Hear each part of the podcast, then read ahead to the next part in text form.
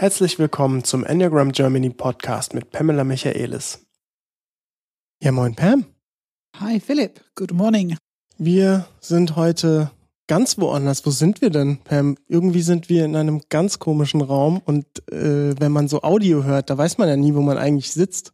Wo nee. sitzen wir denn? Aber wir sitzen jetzt in Eutin in unser schönen Seminarhaus, Hotelseminarhaus, wo wir schon seit 2006 unsere Ausbildungen machen, äh, mit schönem Blick auf Wasser, auf See, auf Natur und mit einer Gruppe aus unserer Mediationsausbildung. Ja, das ist nämlich total crazy. Wir haben zum ersten Mal Live-Zuschauer in unserem Podcast. Nicht nur einen Gast, den stellen wir nämlich auch gleich vor, sondern auch noch Zuschauer. Ähm, und wir haben alle einen Wein in der Hand. Irgendwie ist es ein sehr entspannter Podcast, finde ich, im Vergleich zu sonst. Absolut. Das könnten wir öfter machen, Pam, irgendwie. Ich weiß auch nicht. Warum machen wir das nicht öfter? Wir werden uns entscheiden nach diesem Podcast, wie gut es funktioniert. Ja, und ich habe einen Gast angekündigt. Wir haben Dörte heute hier. Hallo Dörte. Hallo Philipp. Ähm, warum ist Dörte heute hier, Pam? Dörte ist Teilnehmerin in unserer Mediationsausbildung und es gibt was sehr Interessantes an Dörte. Äh, sie ist nicht ganz sicher, ob sie eine 9 oder eine 8 im Enneagramm ist. Und das ist eine interessante Frage. Das ist nicht so selten. Und wir haben schon ein bisschen ein paar Fragen gestellt. Wir haben so ein paar Übungen gemacht. Wir haben so ein bisschen Erforschungsarbeit gemacht. Und jetzt haben wir uns entschieden, Dörte möchte das auch gerne, dass wir ein richtig gründliches Interview machen, damit sie für sich entdecken kann. Alle Fragen beantworten, sich bei allen Themen reflektieren, einfach für sich hoffentlich ein bisschen was Neues entdecken kann. Ja, das stimmt. Und ähm, du hast jetzt gesagt, Dörte ist nicht, nicht ganz so sicher, ob sie eine 8 oder nur 9 ist. Ich weiß nicht, ob Dörte das genau so unterschreiben würde, weil ähm, ich glaube, der Zwiespalt ist nämlich, dass du, Pam, eine andere Wahrnehmung hast als Dörte. Dörte, wie hast du das denn wahrgenommen? Der Zwiespalt zwischen acht und neun. Ja, genau. Also ähm, ihr habt mir ja gesagt, ihr seht in mir äh, den Enneagramm-Stil 8. Ähm, nach dem, was ich weiß, würde ich aber behaupten wollen, dass ich eine 9 bin. Und ich ja, ich hätte ganz gerne ähm, mehr Sicherheit. Und wir haben schon Feedback gegeben an manchen Stellen, also andere auch. Es sind ja nicht nur wir, es gibt ja auch andere in der Gruppe, die Feedback geben. Und ähm, ja, das ist nicht selten. Es ist wichtig, achtungsvoll damit umzugehen. Und wir gucken einfach, also Dörte sagt ganz deutlich, sie möchte gerne selber verstehen. Sie möchte mehr verstehen, sie möchte mehr wahrnehmen können, was ihre Themen sind. Und wir finden, die beste Möglichkeit ist, ein gründliches Interview zu machen was ja bis jetzt nicht passiert ist. Ne? Ja, genau. Wir haben ja viel anderes in der Ausbildung vor und wir haben nicht immer so viel Zeit für jeden ein volles Interview zu machen. Jetzt holen wir das nach. Und ich finde es auch großartig, dass Dörte sich zur Verfügung stellt. Ich finde es mhm. auch mutig, mhm. dass sie sagt, ich, wir können es auch auf Podcast aufnehmen. Und ich weiß, dass unsere Zuhörer so gerne diese Interviews hören und auch selber so mit hineinhören, was die wahrnehmen, was die hören, die in die Antworten. Es ist schon ein schöner, ähm, ja, es ist ein schönes Stück Lernen für alle. Ähm, du stellst dich zur Verfügung und viele anderen können ganz viel über dieses Thema lernen. Auch hoffentlich lernen zu differenzieren zwischen acht und neun. Wir werden sehen. Wir wissen es vorher nicht. Wir sind jetzt erstmal Sherlock Holmes unterwegs und let us begin. Ja, fast. Ich würde nämlich gerne noch eine Sache vorher ansprechen. Du hast jetzt nämlich schon ein bisschen den Druck rausgenommen, äh, zwischen acht und neun sozusagen, dass wir eigentlich suchen. Trotzdem machen wir ein vollständiges Interview. Ähm, ich finde es aber in dem Fall gut, ähm, dass wir sozusagen äh, die Leute nicht komplett ähm, ja die Spannung ähm, aufrechterhalten, weil wir haben das ja schon mal gemacht in dem Interview. Wir haben ja schon ein Interview gemacht damals. Da haben wir nämlich gar nichts aufgelöst und haben wir die Leute komplett im Dunkeln gelassen, zwei Wochen lang, bis wir es aufgelöst haben. Und in diesem Fall finde ich ähm, das aber gut, weil man mh, mm, schon mal ein, ein, Gefühl dafür bekommt, ähm, schon mal ein bisschen vorselektieren kann. Und wie du ja sagst, beziehungsweise das ist der Punkt, den ich nochmal ganz kurz ansprechen will, wir reden ja immer wieder über die Neuen. Und zwar die Schwierigkeit oder wie du erlebst, wie oft Neuner zu dir kommen und nicht wirklich eigentlich auf dem neuner Stuhl wieder rausgehen. Ähm, vielleicht kannst du da noch mal einen Satz dazu sagen, weil ich glaube, jetzt ist es sehr relevant dafür. Ja, wenn man über die Neuen liest im Buch, dann ist es sehr, sehr einfach. Fast jeder könnte sich als Neuen sehen. Ähm, das sind einfach so ziemlich allgemeine Sachen beschrieben. Fast alle Menschen denken, dass die nicht so organisiert sind, nicht so strukturiert, nicht so gut Prioritäten setzen können. Viele Leute glauben nicht, dass die besonders konfliktfreudig sind. Viele Leute würden sagen, die mögen Harmonie. Ähm, und wenn man das alles so liest, dann kann schlecht Nein sagen können. Schlecht Nein sagen mhm. können, sagt fast jeder. Ähm, das heißt, fast jeder kann erstmal denken, dass sie eine Neun sind, wenn die nicht tiefere Kenntnisse haben, auch Erfahrung mit anderen Menschen, die den verschiedenen Enneagrammstile haben. Und wir haben wirklich jeden Enneagrammstil fängt schon mal als Neun an, von eins bis neun. Ähm, und es, ja, es ist normal, es kommt häufig vor. Und wir wollen ja erstmal gucken, ob wir durch ein lebendigen Interview ein bisschen aufschlüsseln können. Hast du denn noch eine Frage, Dörte, vorher per, ähm, an uns, an irgendwen von uns? Ähm, eigentlich nicht. Ich bin ganz gespannt auf das Interview und äh, gespannt darauf, was am Ende dabei rauskommt. Okay. Wir machen es diesmal ein bisschen anders. Ähm, dein Vorschlag war, Pam, dass wir im Kopfzentrum starten mit der 5 und dann, ähm, damit die acht und die neun nicht sozusagen die letzten beiden Typen sind, genau. über die wir sprechen. Und ähm, wir starten im Kopfzentrum. Das Kopfzentrum ist äh, dafür zuständig, uns Orientierung zu geben, Verständnis zu schaffen, Informationen zu geben, zu differenzieren, zu präzisieren. Es beschäftigt sich mit Sicherheit, mit, äh, mit auch Zukunftsthemen. Und ähm, ich würde dir einfach mal die erste Frage stellen. Wie ist denn dein Bezug zu Wissen? Strebst du nach Wissen? Hm, also es gibt gewisse Themen tatsächlich, äh, wo ich sehr interessiert bin und wo ich auch immer weiter gucke, dass ich immer mehr Wissen sammle, ja. Würdest du sagen, dass du das Wissen dir wirklich reinschaufelst, also wirklich viel Wissen aneignest, viele Bücher liest zu einem Thema? Na, so extrem ist es, denke ich nicht. Ich lese viel quer. Also ich suche mir passende Literatur und lese quer, was passt, was ich gerade brauche. So. Würdest du sagen, dass du Wissen gut weitergeben kannst? Also es gehört auch zu meinem Beruf dazu, Wissen äh, weiterzugeben oder Informationen äh, zu verteilen. Äh, das schon. Ja. Bekommst du manchmal das Feedback, dass ähm, dass die Leute nicht genug Informationen haben, dass die nochmal nachfragen müssen und dass du dabei eventuell ungeduldig wirst? Ja. Hm. Mhm. Ähm, bist du, kannst du leicht mit anderen Menschen zusammen sein? Findest du Menschen leicht? Das habe ich jetzt nicht richtig verstanden. Findest du es leicht, mit anderen Menschen zusammen zu sein? Also bist du gerne in eine Gruppe oder gehst du gerne auf eine Party, eine Veranstaltung? Hm, ich bin gerne mit anderen Menschen äh, zusammen, aber nicht in so einem losen Rahmen. Also so große Partys äh, oder so, das ist überhaupt nicht meins. Wenn dann gerne mit Leuten, die ich kenne, wo ich ähm, gute Gespräche führen kann, sowas. Mhm. Also ich bin nicht so eine Partymaus mhm. irgendwie. Und kennst du manchmal das Gefühl, ah, so ein bisschen überfordert zu sein, was wollen die anderen von mir? Dass es in dir eine Frage auslöst, wenn nicht sogar ein bisschen, bisschen Rückzug. Die wollen zu viel von mir. Was erwarten die von mir? Kennst du das? Eigentlich weniger. Nee, weniger, ne? Ähm, ja, es klingt nicht so sehr nach fünf.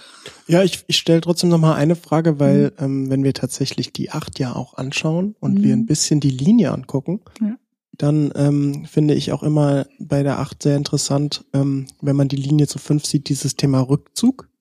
Wie ist denn bei dir Rückzug? Also wie viel brauchst du mal Zeit für dich und wenn ja, etwas länger oder wie gehst du mit Rückzug um, für dich selber zu sein? Also ich genieße tatsächlich auch Zeit, äh, in der ich allein sein kann. Also wenn mein Mann beispielsweise am Wochenende arbeitet und ich alleine bin, finde ich das toll. Aber ich freue mich. So? Na, ich lese. Mhm. Ich lese eigentlich viel. Ich höre gern Musik. Ich putze auch das Haus. Solche Dinge. Ähm, oder ja, und ich besuche halt viel äh, auch nutze die Gelegenheit, meine Mutter oder meine Tante zu besuchen, die, die schon sehr betagt sind und ich habe auch nicht unter der Woche nicht so viel Zeit dazu. Okay, gehen wir weiter zu sechs. Ähm, kennst du es, sehr vieles in Frage zu stellen? Würdest du sagen, dass du ein Bedenkenträger bist? Na, ich glaube eher, ich stelle zu wenig in Frage. Zu wenig, okay. Kennst du Zweifel, Worst-Case-Szenarien, dass du so ein bisschen ausmalst, was Schlimmes passieren könnte? Ja, das passiert durchaus. Wenn du sagst, das passiert durchaus, also wie häufig ist das? Ist das jeden Tag, jede Woche, jeden Monat, zweimal im Jahr? Na, bei wichtigen Ereignissen, ne, die ähm, vorausgeplant werden müssen oder die für mich irgendwie schwierig sind oder eine große Herausforderung oder so. Da denke ich schon drüber nach, was, was könnte im schlimmsten Fall passieren. Mhm. So. Und wie gehst du damit um, wenn du darüber nachdenkst, was am schlimmsten Fall passieren könnte? Na, im Grunde genommen, ähm, also wenn man sich dann oftmals vorstellt, äh, was im schlimmsten Fall passieren könnte, ist es dann gar nicht mehr so schlimm und man sagt, ja, okay, dann ist das so und dann ist das auch okay. Kommt die Spannung raus, ne? Ja. Wie ist deine Beziehung zu Autoritäten?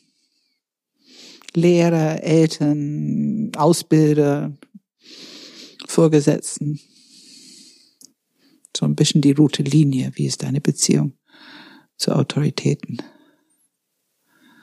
Also Autoritäten hatten mal in meinem Leben eine große Bedeutung. Also Lehrer oder Ärzte oder ähm, Chefs, die haben für mich schon eine große Bedeutung gehabt, konnte ich aber ablegen.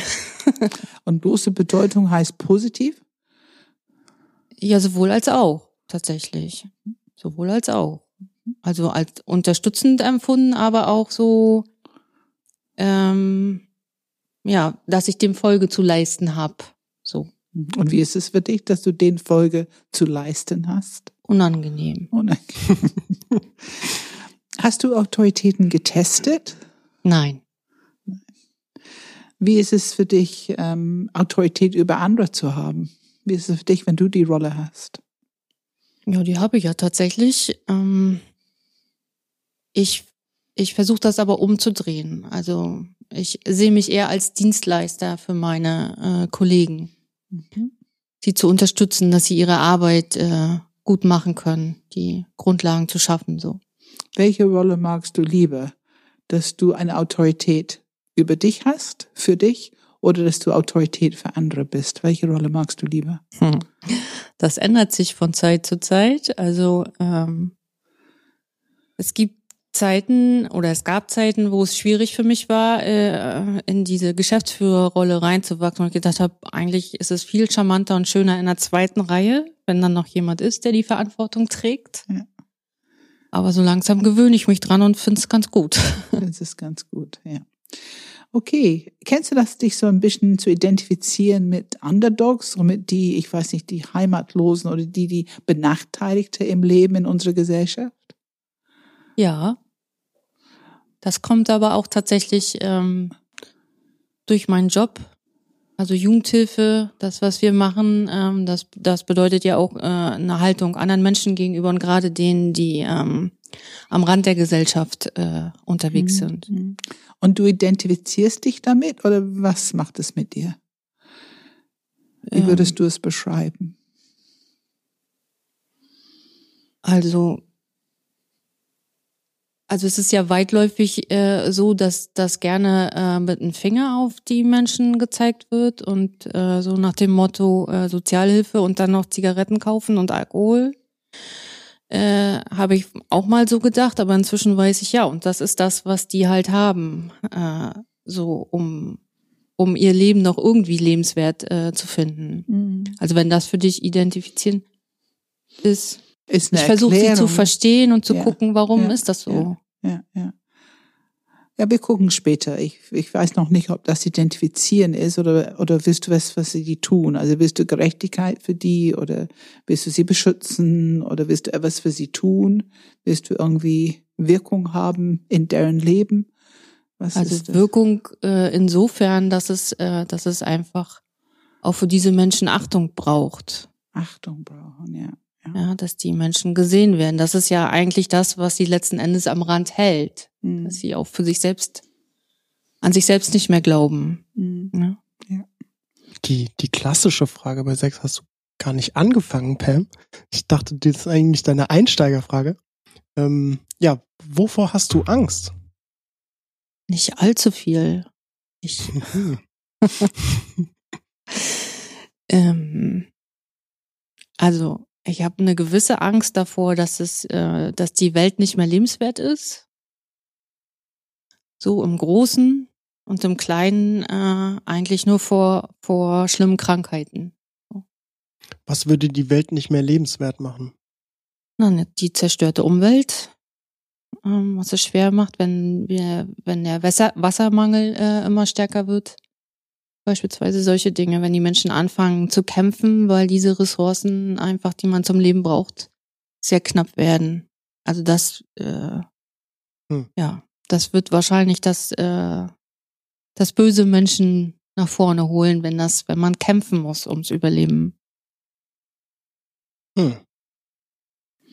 Da muss man kämpfen ums Überleben. Ist das etwas, was du überhaupt in deinem Leben öfter mal denkst, dass man kämpfen muss? Dass man stark sein muss?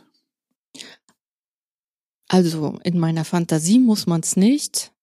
Also würde ich auch schön finden, wenn es ein anderes Miteinander äh, ähm, äh, unter den Menschen gäbe. Aber Äh, aber es ist ja deutlich sichtbar, zumindest derzeit, äh, dass, äh, dass es immer um Kampf geht und immer um vorne stehen und um stark sein und so. Ja, okay. Ähm, ich würde jetzt zu sieben gehen. Das war ein kleiner Ausflug. ähm, welche Rolle spielen Pläne in deinem Leben? Keine große. Keine große. Wenn man so die Frage stellen würde, wofür benutzt du deinen Kopf, deine Kopfaktivität? Wenn du das beschreiben würdest, womit beschäftigt sich das hauptsächlich? Worüber denkst du viel nach? Ja, über solche Dinge, wie das besser sein könnte auf diesem Planeten. Was besser sein könnte auf diesem Planeten? Ja. Findest du, dass die Welt voller Möglichkeiten ist? Du planst für die Zukunft? Ich plane eigentlich nicht, Klar, na, eigentlich nicht. weil Wie- erstens kommt es anders und zweitens als man denkt. Also große Pläne in die Zukunft, nein, habe ich nicht. Was machst du stattdessen? Ich meine, irgendwie müssen wir unser Tag gestalten, unser Leben gestalten. Was ist deine Technik, dein Leben zu gestalten, würdest du sagen? Wie ich mein, mein Leben Ja, gestalte? Wie machst du das? Also strukturierst du es, ähm, lebst du in den Tag hinein, mal gucken, was kommt. Hast ja, schön wär's. Schön wär's, ja. äh, aber nein, ich habe einen Job. Ja. ähm, genau, und ähm, ja, danach richte ich mich eigentlich aus. Äh, was habe ich für Termine, was liegt an? Ähm, so, und sicherlich äh, beruflich äh, für, für unsere Organisation gibt es natürlich Pläne, wie die, ähm, die nächsten Jahre aussehen sollten. Sicherlich, das Jahr. Man muss ja auch sich orientieren und gucken Entwickelst und du diese investieren. Pläne oder bekommst du sie geliefert? Ich entwickle die mit den Mitarbeitern gemeinsam. Ah, ja, okay. Mhm. Ähm, sagt man dir manchmal nach, dass du schnell sprichst, dass du sehr schnell bist? Nein. Nein, nein, nein. Wie ist das für dich äh, zu genießen? Genuss. Ist das ein Thema in deinem Leben? Also es kommt schon vor, dass mir was richtig gut schmeckt. Und dann? Ja, dann äh, freue ich mich und äh, genieße das Essen. So, und ich genieße natürlich auch schöne Zeiten, wie beim Segeln zum Beispiel. Das ist das. Und ähm, ja, und wenn ich mir ins Bewusstsein rufen kann, ähm, dass das jetzt gerade die Situation absoluter Luxus ist und toll und ich dankbar bin, so, das, das braucht's dann halt, ne? Also das Bewusstsein dafür. Wie gehst du mit Schmerz und Trauer in deinem Leben um? Also mein erster Impuls äh, zu antworten ist da, ähm, dass ich das, glaube ich, schnell beiseite lege. Irgendeine Strategie, wie du da das beiseite legst? Ja, wegatmen beispielsweise oder ähm, also es darf schon erstmal da sein, aber es ist nicht so, dass ich, ähm, dass ich äh, im Schmerz oder in der Trauer versinke. Ich guck schon, ähm, also meine Überzeugung ist immer, dass alles zu irgendwas gut ist. Und wenn was passiert, was jetzt gerade schmerzhaft ist, dann äh, hat das aber auch äh, positiven Grund für mich. Also irgendeine Erfahrung soll mir das äh, Leben da geben an der Stelle. Bekommst du irgendwie einen Impuls, was zu tun, zu handeln, irgendwie in dem Moment, irgendwie damit umzugehen? Oder wirklich bist du dann in dem Moment und bleibst erstmal da drin und Also ich lebe einfach weiter. So, ja. Hat jemand dir schon mal gesagt, dass du sehr viele Ideen hast? Ja, das wurde schon gesagt. Das hat meine ehemalige Chefin gesagt. Ich hätte mal so viele gute Ideen. Gute Ja. Ideen, ja. Und kannst du die umsetzen? Ja. Ja. Und ähm, würdest du sagen, dass du die umsetzen kannst, dass du es auch durchziehst, also dass sozusagen bis zu Ende deine Ideen umsetzen kannst? Bis ein Projekt zu Ende, bis etwas, ein Ziel erreicht ist, oder? Also grundsätzlich ist das mein Anspruch, Hm. durchzuziehen. Hm. Wenn es natürlich äh, sich herausstellt, dass es irgendwie sinnlos ist oder äh, ja, dann dann äh, schaffe ich das aber auch, das loszulassen. Okay. Wie ist dein Sinn für Verantwortung? Wie sensibel ist es, dein Sinn für Verantwortung? Ja, also ich fühle mich häufig verantwortlich. Bringt meine Rolle auch mit sich. Als Führungskraft, ja. Aber ist Ja, es ein bisschen rote Linie in dein Leben? Ja, ich ähm, glaube, dass das familiär äh, auch so ist. Also mir hat mal Hause- jemand gesagt, dass ich schon als als Kind mich verantwortlich gefühlt habe äh, für die Beziehung meiner Eltern. So, ah, ja, ich so, okay. Ja. Mhm. Hast du gerne die Kontrolle? Kontrollierst du gern? Nee, ich kontrolliere nicht gern. Nee. Nee. Also würde ich behaupten wollen. Was denn? Das würde ich behaupten wollen. Würden die anderen auch behaupten? Deine Familienmitglieder, deine Team? Also das war noch nie irgendwie ein Thema, dass jemand gesagt hat, du willst ja nur kontrollieren oder so. Okay. Nein. Wie ist es für dich, wenn andere dich kontrollieren oder kontrollieren wollen? Hm, schwierig. Aha. Was ist schwierig dran? Also dass ähm, ich glaube, dass das nicht nötig ist. So, weil ich schon meine Sachen gut mache. Und wenn jemand kommt und sagt, ja, aber ich will das kontrollieren, ähm, kann ich schon anders reagieren, ja. Ja. Wir sehen ein sehr lachender Dörte gerade im Moment. Ich erwähne das, weil ähm, offensichtlich viel Bauchenergie gerade sichtbar wird bei der Frage. Ähm, ich will kurz nachfragen. Ich weiß nicht, ob du die nächste Frage stellen willst. Anders reagieren. Was ist denn anders reagieren? Dass ich dann anders reagiere, Ja, du das hast- meinst du? Du, ja, ich- genau. Du ja? hast gerade gesagt, oh, dann kann ich auch schon anders reagieren. Was, was heißt das? Ja, das ist so. Ich bin eigentlich immer sehr freundlich und äh, so. ähm, Willst du dann etwas klarer, sag ich mal so, und etwas klarer so, ähm, nee, nicht, nee, ich, ich glaube, ich lerne das gerade, aber ähm, ich konnte das ganz lange nicht. Also eher so ein, so ein bockiges äh, Verhalten habe ich dann eher so. du lachst dabei, merkst du das? Ja, mir ist das unangenehm. Ist dir unangenehm?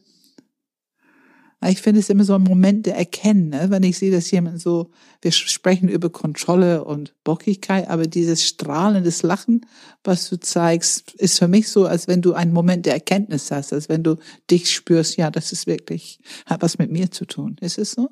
Also ich gebe es zu.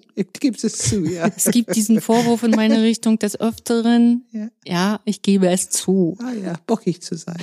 Manchmal. Ja, manchmal, aber nur manchmal. nur manchmal. ähm, Schwarz-Weiß-Denken, ist das etwas, was dir jemals nachgesagt wurde oder was du irgendwie über dich sagst, dass es nicht so leicht ist, dir die Nuancen anzubieten, wenn du einmal eine klare Meinung hast? Mhm. Gab's schon den Vorwurf? Mhm. Aber ich würde das nicht, ich würde das nicht unterschreiben wollen. Ah, okay. Warum nicht, wenn es den Vorwurf gab? Der Vorwurf war falsch? es strahlt jemand wieder. ich würde sagen, ja. also was mich so freut in dieses Interview ist, ich meine, ihr seht es ja alle, wenn wir Fragen stellen, was so dein System, dein Bauch weiß alles schon viel mehr als du, das ist dir klar. Ne? Also der Körper weiß schon viel mehr, als du hier oben weißt. Und der Körper reagiert mit ziemlich viel Energie. Und diese Strahlen, du hast ja wirklich ein wunderschönes Lachen, dein ganzes Gesicht leuchtet und ne, das lacht alles. Ähm, und das ist natürlich, das will, es ist ein Indiz. Also für uns, für uns als Sherlock Holmes hier draußen ist das durchaus ein Indiz, dass wir hier irgendwas ansprechen, was in dein Körper resoniert. Ne? Aber ich glaube, ähm, wenn wir mal eine Frage stellen, die vielleicht nicht ganz so herausfordernd ist, wie ist denn für dich Gerechtigkeit in deinem Leben? Gerechtigkeit gibt es nicht. Gibt es nicht? nee. Okay. Sag mal bitte einen Satz mehr dazu. Ja, also Gerechtigkeit ist ein äh, sehr dehnbarer Begriff und für jeden bedeutet Gerechtigkeit irgendwie was anderes und deswegen finde ich, ist das so ein Schwamm einfach. Also Gerechtigkeit in dem Sinne gibt's meiner Meinung nach nicht. Bist du sensibel dafür, für Gerechtigkeit? wenn es keine gibt? Bist du sensibel dafür im Sinne von, dass du es wahrnimmst um dich herum, wenn du es als nicht gerecht erlebst? Mhm, also ich überlege gerade, äh, in meiner äh, Familiensituation ist es tatsächlich so gewesen, ähm, dass, äh, also ich habe, wir sind ja Patchwork und mein Mann hat einen Sohn im gleichen Alter wie ich auch. Unsere beiden kleinen Söhne sind gleichaltrig. Und äh, da habe ich immer sehr gut aufgepasst oder versucht aufzupassen. Und das ist ein großer Konflikt gewesen, dass mein Mann äh, sich äh, um mein Kind doch mindestens genauso kümmert als um seins. Da kann man vielleicht sagen, Gerechtigkeit. Mhm. In gewisser Weise. Das ist ein sehr, sehr persönliches Thema und ich glaube auch sehr verständlich als Mutter. Gibt es noch außerhalb diese intensive Familienbeziehung auch eine Sensibilität für Gerechtigkeit, also in dein Team oder wenn du unterwegs bist an der Kasse im Supermarkt. Wenn du erlebst, dass jemand jemand anders ungerecht behandelt. Also ich bin ja kein Stein. Also ich finde das schon blöd, das wenn jemand mich. schlecht behandelt das freut wird. Mich. Ein lachender Stein, ja. so. Also schlecht, wenn jemand schlecht behandelt wird, äh, gefällt mir das natürlich nicht. Reagierst du, tust du etwas oder kannst du es einfach beobachten? Es kommt auf die Intensität an. Also ich kann das auch einfach beobachten. Mhm. Und kannst du manchmal dich einmischen? Kommt das vor, dass du etwas sagst oder tust? Also sehr selten, glaube ich. ich mhm, okay. Ja, ich würde also wenn es jemand ans Leder geht oder so, würde ich vielleicht äh, was tun. Aber jetzt an der Kasse beispielsweise, weil einer äh, da zehn Euro mehr rausbekommt, äh, als er eigentlich äh, hätte kriegen müssen, beispielsweise, und ich sehe das, weil ich als nächster Kunde dahinter stehe, ich sage, hm, Bronchen, da kannst du aber zurückgeben, würde ich denken, aber ich würde nichts tun.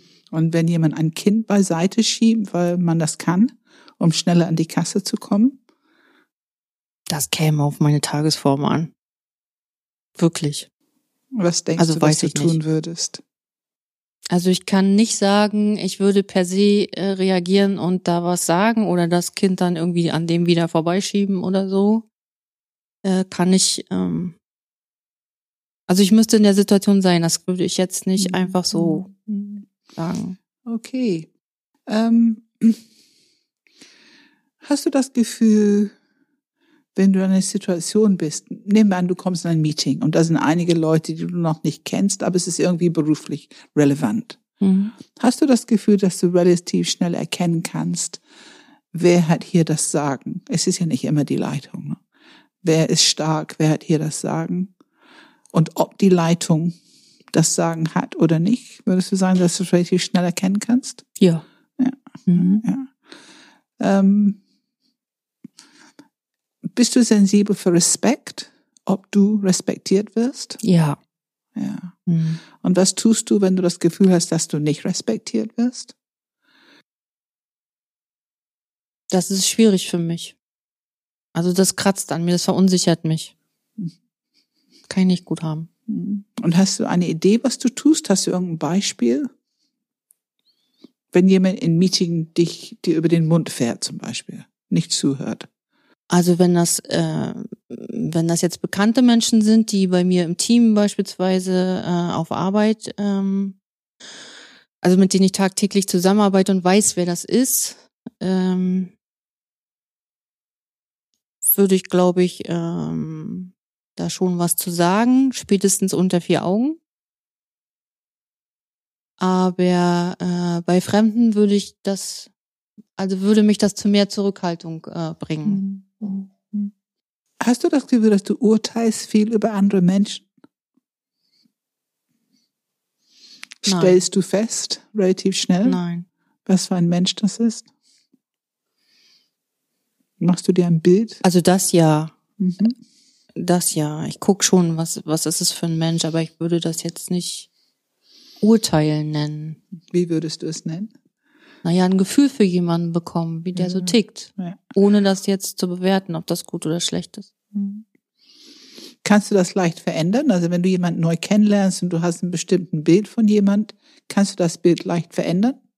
Wenn die sich doch anders verhalten, als du gedacht hast? Ja. Ja? Mhm. Okay.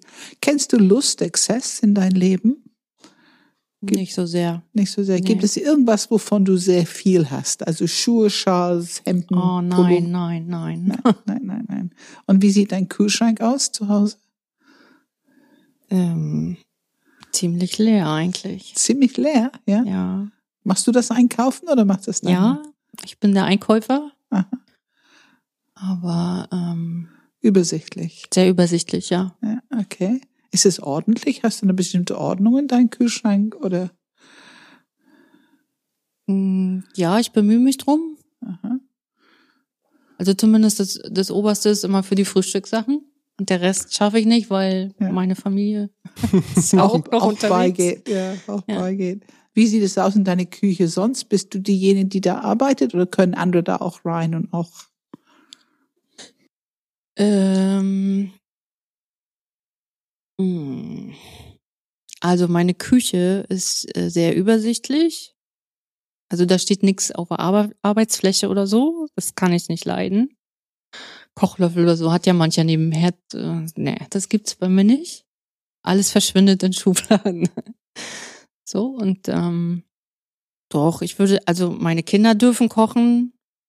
Und ich glaube, doch, ich, äh, ich erlaube auch anderen zu kochen bei uns zu Hause. Ja. Ähm, kannst du leicht Entscheidungen treffen? Nein. Was Nein, macht, wirklich nicht. Das wird macht- mir auch vorgeworfen. was macht es schwierig?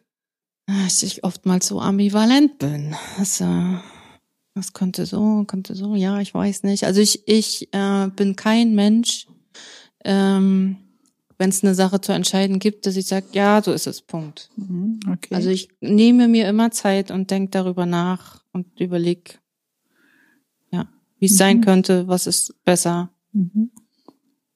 Und dann treffe ich eine Entscheidung. Und wenn du einmal eine Entscheidung getroffen hast, ist das für dich gut? Also hinterher gut? Oder denkst du hinterher, ah, hätte ich vielleicht auch anders entscheiden können? Also allermeist ist es tatsächlich äh, in der Vergangenheit so gewesen, wenn ich gut drüber nachdenken konnte und möglicherweise mich auch noch mit jemandem besprechen konnte, je nachdem, was es ist, ähm, waren die Entscheidungen gut und so Entscheidungen, die mal eben schnell, weil das jetzt gerade ad hoc nötig war und ja, ja, machen wir so, dass ich dann hinterher gedacht habe, ah, das war nicht gut. Das war nicht so gut, ja. Nicht genug drüber nachgedacht. ja. Zack. Würdest du sagen, bei der Arbeit, wie oft sind es die Entscheidungen, die so ad hoc getroffen werden und wie oft sind es diese lang überlegten? So auf eine Zahl eins bis zehn, wie viele sind ad hoc mal eben schnell entscheiden? Eins. Eins und neun dann sehr lange überlegt. Hm, Okay. Ähm, kannst du Prioritäten erkennen? Bei mir jetzt? Einfach überhaupt, ja, was ist für dich wichtig? Also deine Prioritäten, aber schon auch, was ist zu tun? Was ist bei der Arbeit zu tun? Ähm, Zeit ja, einteilen. also dafür äh, tatsächlich äh, brauche ich die Zeit, um nach Priorität äh, zu sortieren. Ähm, genau. Und halt nicht nach Dringlichkeit, nach Möglichkeit. Also wenn ich vor diese Situation gestellt werde, dann ist es blöd, weil dann braucht es immer so zack, zack Mhm. äh, Reaktion und das ist oftmals ähm, ja unüberlegt und oftmals dann eben nicht so toll. Magst du Liebe nach Prioritäten arbeiten oder nach Dringlichkeit, wenn du einfach frei, freien Lauf lässt? Was ist dir Liebe? Oder was ist von Natur aus dir leichter? Ich glaube nach Priorität Mhm, Okay. oder auch nach Vorliebe. Vorliebe, was du magst. Also es gibt Aufgaben tatsächlich, die schiebe ich an Seite, weil Ja. ich da keine Lust zu habe. Die haben wir alle, Ja. glaube ich. Das- Ja, aber sonst äh, sonst Ja. lieber nach Priorität, ja. ja, ja. Mhm. Okay. Kannst du leicht Nein sagen? Nein, Was macht es schwierig? Das ist halt das ähm, das Gefühl, den anderen abzulehnen, ist schwierig. Die anderen abzulehnen. Ja, oder der mit mit einer mit einem Wunsch oder mit einer Forderung kommt. Ja. Das einfach abzulehnen mit einem Nein. Was könnte passieren, wenn du die anderen ablehnst?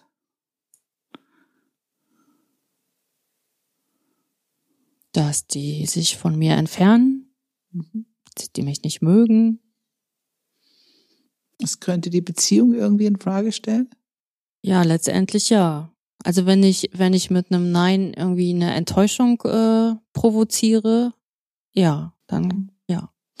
Und kannst du Nein sagen, auch wenn du es nicht gerne machst? Ich kann Nein sagen, Du ja. kannst Nein sagen. Wie oft kommt das vor, würdest du sagen? Ungefähr. So eine Richtlinie. Einmal die Woche, einmal am Tag, einmal im Monat.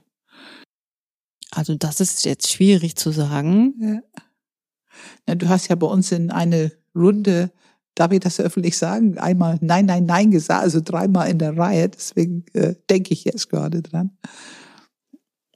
Na gut, das, das hat ja, das hat ja dann aber damit zu tun, dass ich mich äh, an irgendeiner Stelle nicht einordnen lassen möchte. Genau, du wolltest etwas abwehren. Ne? Eigentlich sagt man auch Nein, weil man etwas nicht will. Ne? Ja, Das das, ist, hat mit ich- mir zu tun. Aber Ja. wenn du auf mich zukommst und deinen Ja. Wunsch an mich richtest Ja. und dann sage ich Nein, äh, da. Ja. Also das überlege ich mir zweimal, ob ich das tue. Ja. Aber wenn es um dich geht, dann kannst du leichter Nein sagen. Ja, Ah, ja. War das immer so? nein. Wie lange? Wie alt musstest du werden, bevor du es gelernt hast? Oh, also bestimmt Mitte 30, äh, Ja. 38, 39 vielleicht Ja. so. Hm. Ja, ja. Kannst du dich wichtig nehmen? Nicht so gut. Ist so gut. Lernprozess oder? Ja, also das ist, äh, das ist tatsächlich was, was ich denke, ähm, dass ich zunächst gucke, äh, dass es den anderen gut geht. Mhm. Und kannst du dich wichtig nehmen in dem Sinne in eine Gruppe, in eine Situation? Auch da lasse ich gerne den Vortritt. Also das ist tatsächlich auch ein Lernthema von mir, dass ich gucken muss, ähm, oder dass ich für mich selbst sorgen muss. Was ist für mich wichtig? Was will ich denn? Wie ist es für dich, Zeit zu nehmen? Also zum Beispiel in der Gruppe. Wie ist es für dich, Zeit zu nehmen, dass andere auf dich schauen und dass du Zeit nimmst für dich? TZE-Runden oder wie auch immer. Feedback oder wie auch immer. Hm, Das ist, also zunächst finde ich das ähm, mh, unangenehm fast, da die Aufmerksamkeit von allen zu beanspruchen sozusagen. Aber ähm, ja, wenn wenn da eine Resonanz passiert und wenn ich merke, es äh, interessiert die anderen oder sie nehmen irgendwie teil, dann äh, finde ich das sehr schön. Sehr schön, ja. Mhm. Okay. Würdest du noch? Ich habe noch eine Frage. Ähm, wie ist es für dich, wenn du merkst, wie fühlst du dich dabei, wenn du merkst, dass jemand hier gerade nicht so ganz die Wahrheit erzählt? Ich beobachte. Okay. Und wenn die Person weiterhin nicht so ganz die Wahrheit erzählt und damit so komplett durchkommt und alles fressen und voll gut finden? Ja, das ist wieder was. Äh, das ist so hypothetisch. Ach so. Also Hm. Aber du könntest damit leben. ja. Ja?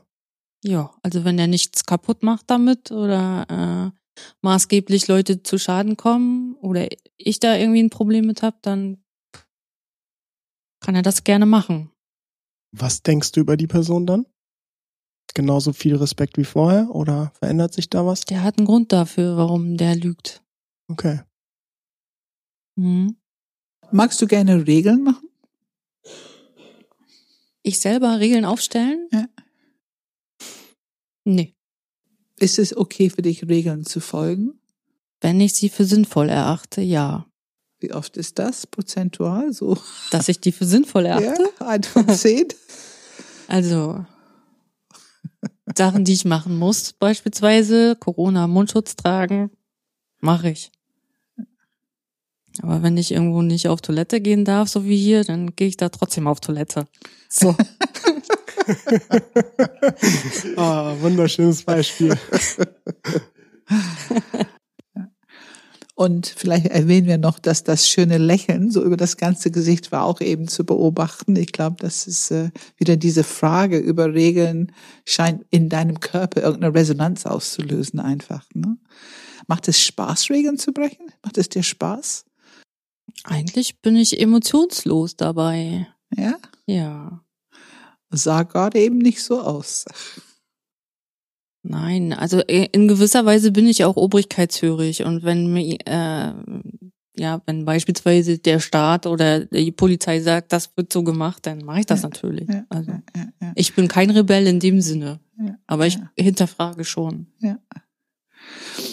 Ähm, ja, wir gehen mal zu eins jetzt. Bist du Perfektionistin?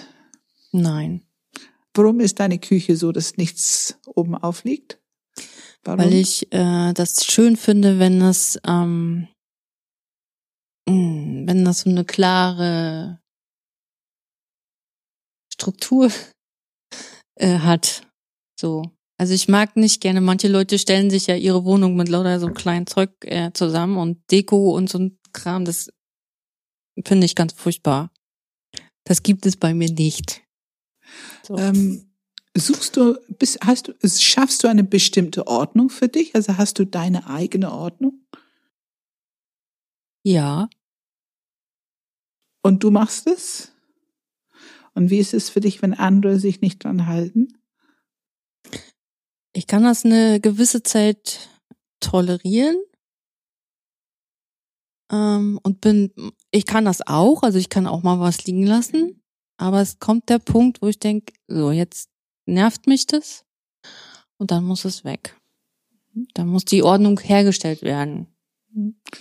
Und ähm, gibt es, also gibt es eine innere Kritiker bei dir, so eine innere Stimme, die sich auch um Ordnung kümmert? Die sich um Ordnung kümmert. So eine innere Stimme. Nee. Oder oh, gibt es überhaupt eine innere Stimme, so eine innere Kritiker?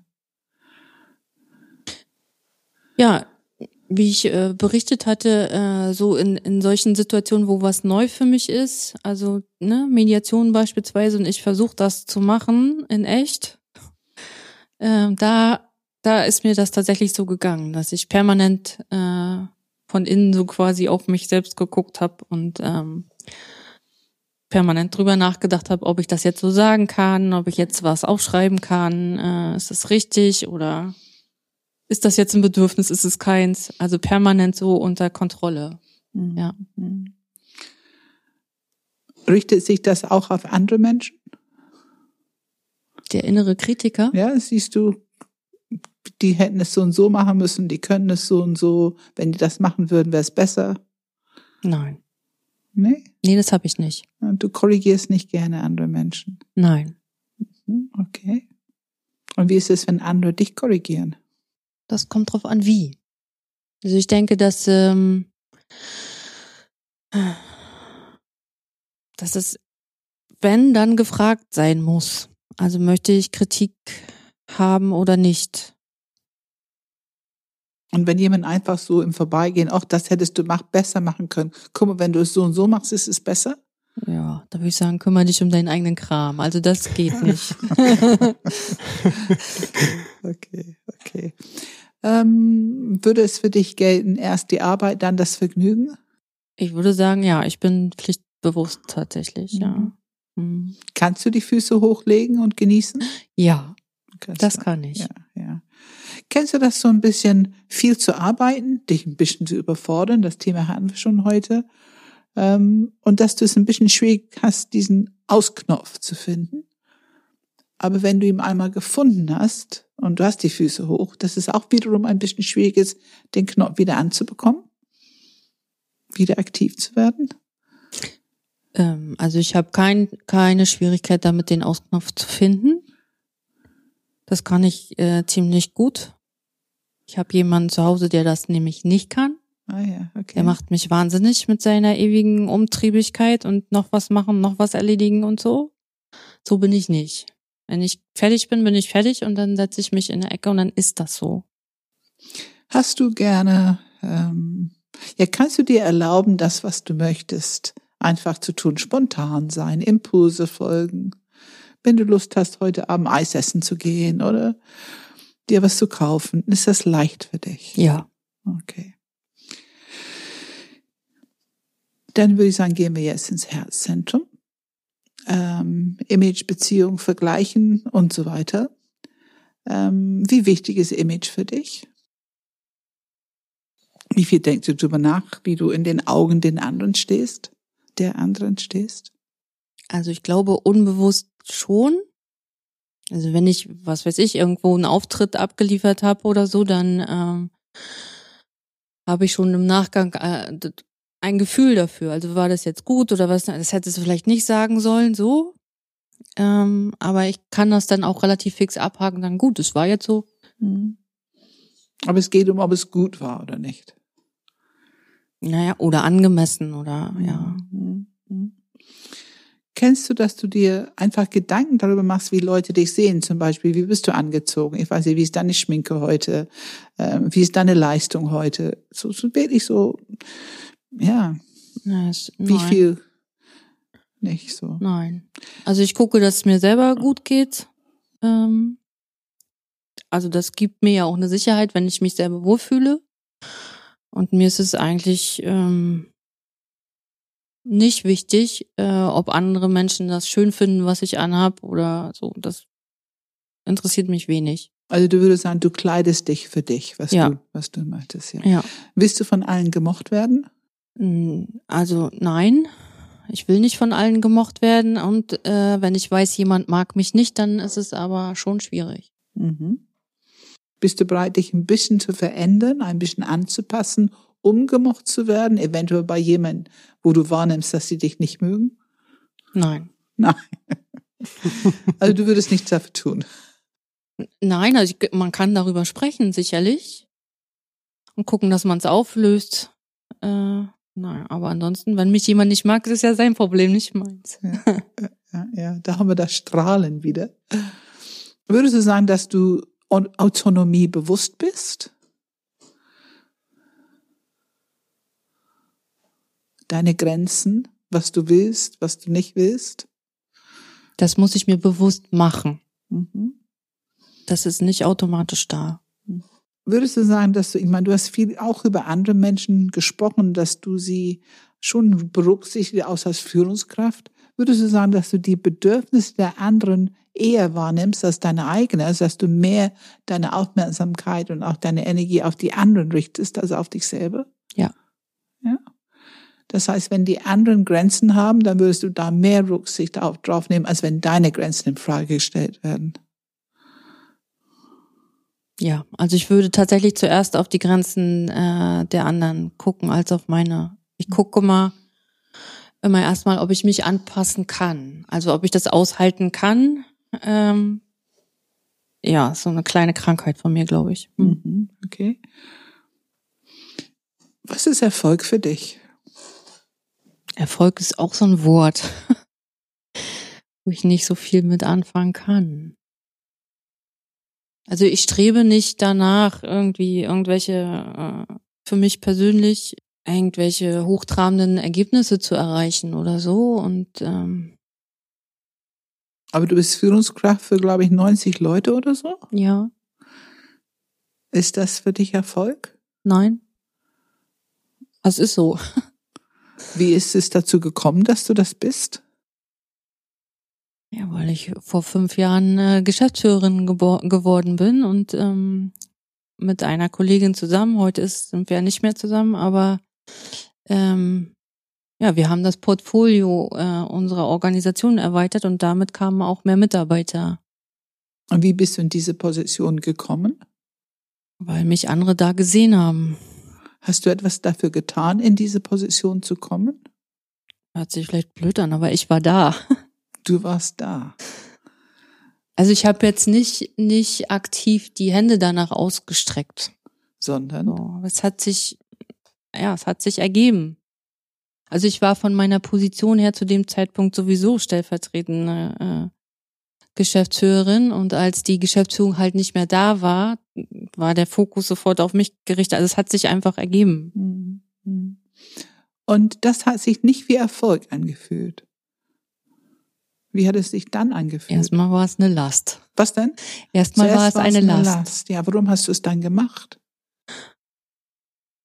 Ja, weil mir der, weil mir äh, die Organisation sehr am Herzen liegt. Da fließt ähm, ganz viel Herzblut von mir rein in diese, äh, in diesen Verein. Hat es etwas mit Verantwortung zu tun? Ja, genau. Wie, welche Rolle spielt Zeiteffizienz für dich? Zeiteffizient. Hm, Denkst du viel drüber nach? Guckst du, wie du etwas effiz- effizienter gestalten kannst? So ein bisschen den kurzen Weg finden? Ja, Viel? also klar, Prozesse äh, im, im, äh, im Arbeitsalltag äh, gucke ich schon, dass wir das ähm, ähm, möglicherweise straffer gestalten können oder so, je nachdem, äh, ne? Ich merke, das dreht zu viele Kreise, dass man dann guckt, ähm, dass man halt äh, den einen oder anderen Kreis weglassen kann. Und auch für dich persönlich in deinem persönlichen Leben? Ja, Ja, Guck Bist ich du ein schon bisschen Multitasking? was ist Multitasking? Also ich, Mehrere Sachen gleichzeitig. Also wenn du nach Hause kommst und die Küche ist unordentlich und du musst noch was kochen und Besuch kommt in eine Stunde. Das Gefühl, was man dann hat, damit das alles so irgendwie klappt und in eine Stunde ist Essen auf dem Tisch. okay, wenn das das ist, ja, das, äh, das kann ich. Das kannst du, ja. Ja. Würdest du immer erwarten, dass du es hinbekommst? Nein, Nein? nein. Du bekommst es manchmal nicht hin? Ja, ist auch schon passiert. Da muss man Abstriche machen. Ist immer so. Okay, es ist jetzt so Ist nicht schlimm. und dann kommt der Besuch und dann muss er halt nochmal kurz mit anfassen oder so. Ähm, bist du irgendwie besonders oder denkst du über dich, erlebst du dich als etwas Besonderes, anders als die anderen?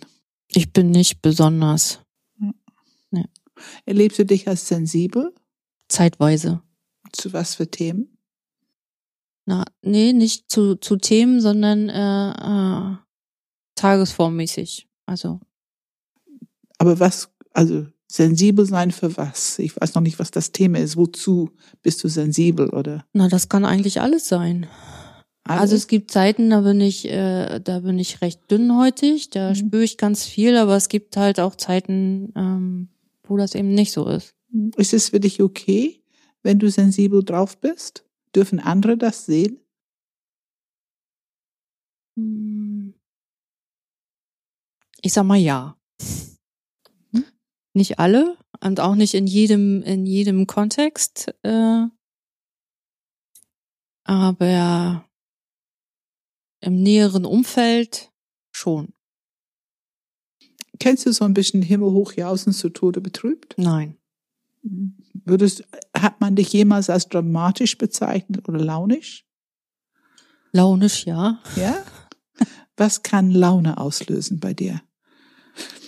Na, Was muss passieren? wenn was nicht so läuft, wie ich es gern hätte, dann kann das passieren. Was machst du, wenn du launisch bist? Zieh mich zurück. Ja. Oder ich bin bisschen garstig auch manchmal. Obwohl in letzter Zeit nicht mehr, das habe ich eigentlich abgelegt. Kannst du deine Wut zeigen, wenn du ein Nein. bisschen garstig bist? Was heißt denn garstig? Was verstehen Naja, wir? das ist so unterschwellig, dass ich dann, äh, dann gefällt mir halt äh, vieles nicht. Mhm. So, also ich bin dann, glaube ich, anstrengend. Wenn du meinen Mann fragen würdest, äh, kann ich schon anstrengend sein dann. Kennst du so ein paar Kommentare, so ein bisschen leicht, so pieksende Kommentare? Die ich bekomme, Nee, die du gibst. die ich gebe. wenn ja. du garstig Mhm. bist. Ich habe ne.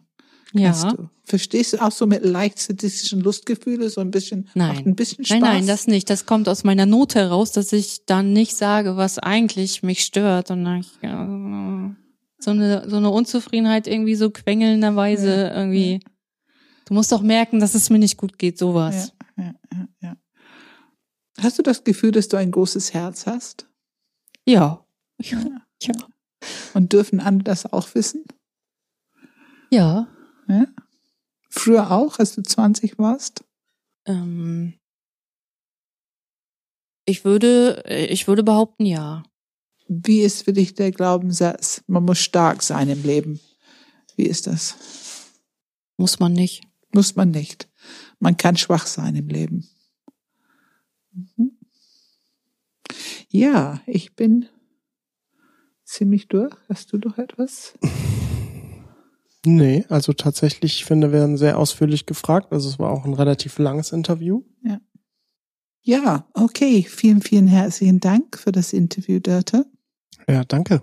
Ich danke euch. Ähm, ja, Dörte, wie geht's dir jetzt nach diesem Interview erstmal? Erstmal geht es mir gut. Okay. Also es waren keine schlimmen Fragen, es war okay für mich. Ja, und ich bin gespannt, was ihr jetzt sagt. Ich glaube, das genau ist der, es ist der Spielball. Wenn wir etwas sagen, wird es dir nichts nutzen. Glaube ich nicht. Ähm, wichtig ist, dass du deine Antworten wahrnimmst. Ich habe zwischendurch Feedback gegeben, wo du immer gelacht hast. Das ist der absolute wichtigste Indiz für dich. Zu welchen Fragen hast du diese Strahlemann gehabt? Weil es ging durch deinen ganzen Körper, es war sichtbar und für dich erlebbar. Und wenn du Feedback vielleicht von den anderen bekommst, zu welchen Fragen, an welchen Punkten war das? Das wäre das beste Feedback, was du bekommen könntest. Wenn wir irgendwas jetzt sagen zu deinem Enneagrammstil, es wird dir gar nichts nutzen. Das wird dir nichts nutzen. Du, du bist selbstbestimmt. Du, deine Autonomie ist dir sehr wichtig und du wirst es selber entscheiden und selber verstehen. Und dann ist es wichtig, dass dein Sherlock Holmes genug Indizien bekommt. Du kannst mal hören, was andere sagen. Aber du hast tatsächlich die Aufgabe, du hast über Puzzlestück gesprochen. Und wir haben hier Puzzlestücke gehabt. Und das ist deine Aufgabe, diese Puzzle zusammenzustellen. Verstehst du, was ich meine? Also mir das zusammenzupacken. Ja, ähm, weil wenn wir dir Feedback geben, das machen wir nun schon seit Monaten und ganz, ganz viel, du hast von mir schon viel Feedback gehabt. Ähm, es hat dich nicht, also in meiner Wahrnehmung, dich nicht weitergebracht. Du kannst die anderen vielleicht mal fragen. Ich meine, du hast natürlich äh, André hier als Feedbackgeber. Er hat es erlebt. Willst du hören, was er erlebt hat, was er beobachtet hat? ja. Das wird jetzt super interaktiv. André, Darf ich jetzt den Wein von Pam trinken hier? genau. ähm, ja, ich habe das natürlich jetzt irgendwie äh, alles mitbekommen, wobei das ein langes Interview war. Ich kann mich jetzt tatsächlich auch nicht an jede einzelne Frage erinnern, aber ich habe das Ganze natürlich irgendwie beobachtet, auch unter dem meinem eigenen Stil, der ja eine 8 ist. Von daher irgendwie äh, bin ich da vielleicht auch irgendwie sensibel drauf. ähm, und habe schon die meisten Reaktionen zumindest gesehen oder da irgendwie Energie gesehen, wo ich tatsächlich irgendwie als Acht selber irgendwie äh, auch diese Energie spüre für mich und irgendwie von daher wäre meine Tendenz schon irgendwie, ich habe da schon sehr viel Acht drin gesehen. Also Thema Verantwortung, da waren schon viele Themen auf jeden Fall. Definitiv. Ja, was, was ich auf jeden Fall, ich würde schon äh, gerne ergänzen, von mir hast du ja zum Beispiel im Vergleich zu Pam auch tatsächlich noch nie wirkliches Feedback bekommen. Ähm, also wenn ich so ein kleines Detail einfach nur rausnehme, sowas wie, ähm, äh, es ging irgendwie darum, Kritik, wie gehst du mit Kritik um? Und was ist, wenn sie ungefragt kommt? Und dann war deine Antwort irgendwie, äh, ja, äh, kümmere dich um deinen eigenen Kram, so. Da, also da braucht mir keiner was reinreden in dem Moment. Ähm, das ist, ähm, also das passt in meiner Welt nicht direkt zu, ich kann schlecht Nein sagen. Also das ist eine Wand. Also da, das ist in, in also wenn ich das enneagrammatisch sehe, ist das ähm, genau dieser Punkt irgendwie schwarz-weiß. Jemand will gerade über meine Autonomie, über mein, über meine Selbstbestimmung, über mein, äh, mein, mein, mein Respekt, also alle diese Themen angreifen, indem er einfach mal in den Raum kommt und mir was vor den Latz knallt und ich entscheide schon schön selbst, ob ich das jetzt gerade annehme oder nicht. Kümmer dich um deinen eigenen Kram. So. Ähm, tatsächlich ist mir auch ein Beispiel, während du gesprochen hast, ähm, gekommen, auch als es um das Thema Nein sagen ging. Ähm, ich, ich teile jetzt einfach mal das Beispiel. Ähm, mag, mag, vielleicht schneiden wir es auch raus, weil du es nicht willst, aber ähm, äh, es war so, dass äh, wir waren oben in unserem klassischen äh, äh, Abendkeller, äh, nenne ich es jetzt einfach mal, äh, oben im dritten Stock. Und ähm, du saßt am Fenster und das Fenster war zu. Und es war draußen relativ kalt. Und ähm, dir war auch kalt und du wolltest nicht, dass das Fenster aufgeht. Das ist soweit erstmal so gut. Und dann kam jemand rein, äh, hat, glaube ich, Sport gemacht, äh, die Person. Und ähm, erstes Kommentar von der Person war, oh, hier ist aber heiß. Und du guckst ihn an und sagst, das Fenster bleibt zu. Da dachte ich auch, ach ja, so ist die nicht konfrontative Neun bei dir also. okay. Ja, das war so ein kleines schönes Beispiel, fand ich. Fand auch das Beispiel eigentlich ganz schön mit dem, kannst, urteilst du schnell? Und das war so, weiß ich jetzt nicht irgendwie. Und dann so, nee, aber also Leute einschätzen kann ich schon ganz schnell. Da habe ich so Schubladen auf und dann kommen die da alle rein und dann weiß ich, wie die so sind. Und dann habe ich die erstmal einsortiert für mich. Also wie tickt der, hast du dann gesagt. Und das geht ja dann ganz schnell. Das ist ja quasi auch ein sehr schnelles Urteilen dann. Ja, okay, das ja, also ich würde das jetzt nicht mit Urteilen verbinden tatsächlich. Nee, aber zumindest irgendwie eine schnelle Einschätzung von jemandem. Was ich auch äh, interessant fand, ich habe mir, das sind die zwei Sachen, die ich mir aufgeschrieben habe. Ähm, ich hätte mir vielleicht noch mehr aufschreiben sollen, aber äh, das war so gegen Ende. Du hast irgendwann auch gesagt, ja, wenn mich jemand mich mag, ist es halt sein Problem. So ich auch gedacht, hm, okay, das ist jetzt auch nicht unbedingt die normalste, äh, ich sag mal im Sinne von ähm, vermittelnd äh, harmonische äh, Art und Weise. Ja, wenn mich jemand mich mag, dann ist es halt sein Problem. Also so. Ja, von ähm, der Sache her, also rein von der Psyche her, ist es sein Problem. Aber es, ich kann das nicht gut haben, wenn ich weiß, jemand kann mich nicht leiden.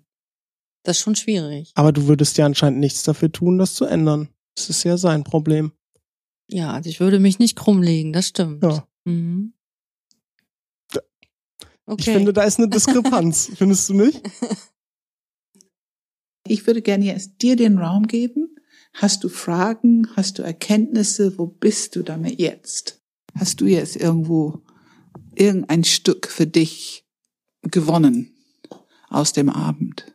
Ähm, ja. Also es ist tatsächlich ähm, tatsächlich für mich spannend zu hören, ähm, wie, wie wirkt es auf andere und was hören andere äh, aus dem, was ich sage? Äh, und merke das auch und denke, ja, stimmt. So. Ne? Gerade was Philipp äh, sagt, da habe ich gedacht, ja, er hat eigentlich recht. So. Aber ja, das sind vielleicht auch, auch Punkte, ähm, und gerade wenn es darum geht, dass ich äh, dann vielleicht nicht so nett reagiere, äh, dass das eben ähm, Facetten sind, die ich nicht mag. Möchte so nicht sein. Und ich gebe dir einfach an der Hand eine große, freudige, glückliche, enorm unschuldige, offene Bauchenergie, was deinen ganzen Körper, auf jeden Fall dein ganzes Gesicht zum Strahlen bringt. Ziemlich oft. Genau an dem Punkt, wo wir achte Themen ansprechen. Regeln, Regeln brechen. Wenn jemand dich kritisiert, wenn jemand dich kontrollieren will. Also all diese Themen, wenn wir Verantwortung, da hast du absolut gestrahlt. Das sah nicht aus wie vergessene Bauchenergie. Es sah wie die volle, aktive, pralle Bauchenergie. Okay. Und ich glaube, das ist der wichtigste Indiz, dass dein Körper einiges erkennen kann. Wie ist das für dich? Ja, also ich bin offen dafür. Und ich merke, ich muss vielleicht auch das eine oder andere für mich zulassen. Mhm. Willst du das? Ja. Das ist ein Unterschied zwischen müssen und wollen, ne? Ah, okay. Ja. Nee, ja, ich will. Ich will. Ja, ich will. Jetzt sind wir verheiratet. ja, okay. Aber ich finde, ich finde auch, ich finde auch die Erlaubnis, also ich finde auch die Erlaubnis, dass du dir selber die Erlaubnis gibst, klar, äh, was auch immer du für dich rausfindest, aber dir selber die Erlaubnis gibst, ähm, deine Stärke letztendlich Mhm. oder auch deine, sagen wir tatsächlich auch deine Wut, also deine aktive Bauchenergie, die ich persönlich zumindest sehe, wenn ich mit dir in Kontakt bin, ähm, dass du die einfach ausleben darfst. Für dich selbst dir die Erlaubnis gibst, das zu tun. Ich habe nämlich irgendwie so das Gefühl, ich weiß nicht, ob du es ähnlich siehst, Pam, dass da irgendwie so ein Verbot bei dir im Leben vielleicht entstanden ist oder wie auch immer, dass du Wut ist irgendwie nicht erlaubt und auf keinen Fall und nee, nee, nee, das zeige ich bloß nicht und so. Und dass du sozusagen für dich die Erlaubnis schaffst, letztendlich dich selbst zu entblättern, sage ich mal sozusagen, aus dir selbst herauszukommen. Ja, das kann durchaus eine äh, Entwicklungsaufgabe sein, weil das erlaube ich mir tatsächlich äh, eher nicht, wütend zu sein, ja. Mal sehen, was noch in den Mediationstagen jetzt auf uns zukommt. Du hast, glaube du, du medi nee, machst du nochmal Mediantin? Nein, Nee, okay. doch, mit André, klar. Ah ja. ja, dann zwei, zwei äh, potenzielle Achter. Mal gucken, ob deine Energie sich etwas verändert. Ähm, ja, Okay. dann hast du noch was, Pam? Was du, willst du noch Ja. allgemein etwas sagen zu diesem Interview, auch für die Zuhörer? Also vielleicht grundsätzlich einen Abschluss nochmal machen oder? Also ich finde, man hat im Interview einfach bemerkt, ähm, wenn man selber eine bestimmte feste Idee von sich hat, was der Enneagramm-Stil ist, dann ist es nicht leicht, auch mit einem Interview nicht leicht, wirklich an das Thema ranzukommen, weil die Antworten werden schon gegeben, passend zu, was man gerne sein möchte. Kannst du das erkennen, ein bisschen? bisschen? Ähm, nee, ich habe nicht bewusst darauf geachtet, ähm, das passend zu machen. sondern Ich habe wirklich geguckt, ja, was was kommt da in mir Mhm. und äh, ja. Also es passt eher zu, was Philipp eben gesagt hat. Du hast so bestimmte Verbote da drin. Mhm. Ähm, es ist ja auch oft bei Frauen so, dass die nicht so haben, ihre Bauchenergie frei leben können. Das ist einfach so ein bisschen aberzogen würde. Ne? Mhm. So ein bisschen Arbeit, sie wieder zuzulassen. Die Frage habe ich tatsächlich an dich, Pam. Wie oft erlebst du es bei Achter Frauen im Vergleich zu Achter Männern, dass dieses Thema ähm, häufiger ist oder nicht häufiger ist? ist auf jeden Fall häufiger bei Frauen. Also dass Frauen sich eher der Neun zuordnen Ja. oder der Zwei zum Beispiel auch. Und es ist bei Männern, wenn es irgendwo Richtung Kirche ist, so Kirchenbereich, dann ist es oft so, dass äh, neun statt acht. Hm, hm. gerne das ist genommen interessant, wird. ja. Okay. Okay, ja, dann äh, äh, danke ich dir nochmal. Vielen Dank, P äh, Dörte. Vielen Dank, Pam. Dankeschön, Dörte. Ja, also ich danke euch für das Interview. Hat mir auch Spaß gemacht. Hast gut durchgehalten. Ja, wenn ihr Fragen, Anregungen, Kritik, sonstige Themen habt, wenn ihr überhaupt nicht mit uns übereinstimmt und sagt, nee, also sorry, also ihr habt keine Ahnung von Enneagramm und ja, das ist auf jeden Fall eine 9 und ich weiß gar nicht, wie ihr eine 8 hören könnt, dann wollen wir unbedingt von euch hören. Schickt eine E-Mail an podcast@enneagramgermany.de, Enneagram mit einem M. Ansonsten findet ihr den Podcast auf YouTube, ihr findet uns auf Spotify, auf Apple Podcasts, auf Google Podcasts, auf wo auch immer man Podcasts hören kann. Teilt den gerne mit allen möglichen Menschen dieser Welt, das würde uns sehr helfen. Pam, was steht an? Oh, wir beginnen demnächst unsere neue Mediationsausbildung ähm, und mit einer neuen Gruppe. Und ähm, wir haben im Januar Subtypen und die neue Coaching-Ausbildung beginnt Anfang Februar. Okay, dann äh, ja, danke Pam, bis zum nächsten Mal. Danke Philipp, danke Dörte, danke, danke alle. euch. danke.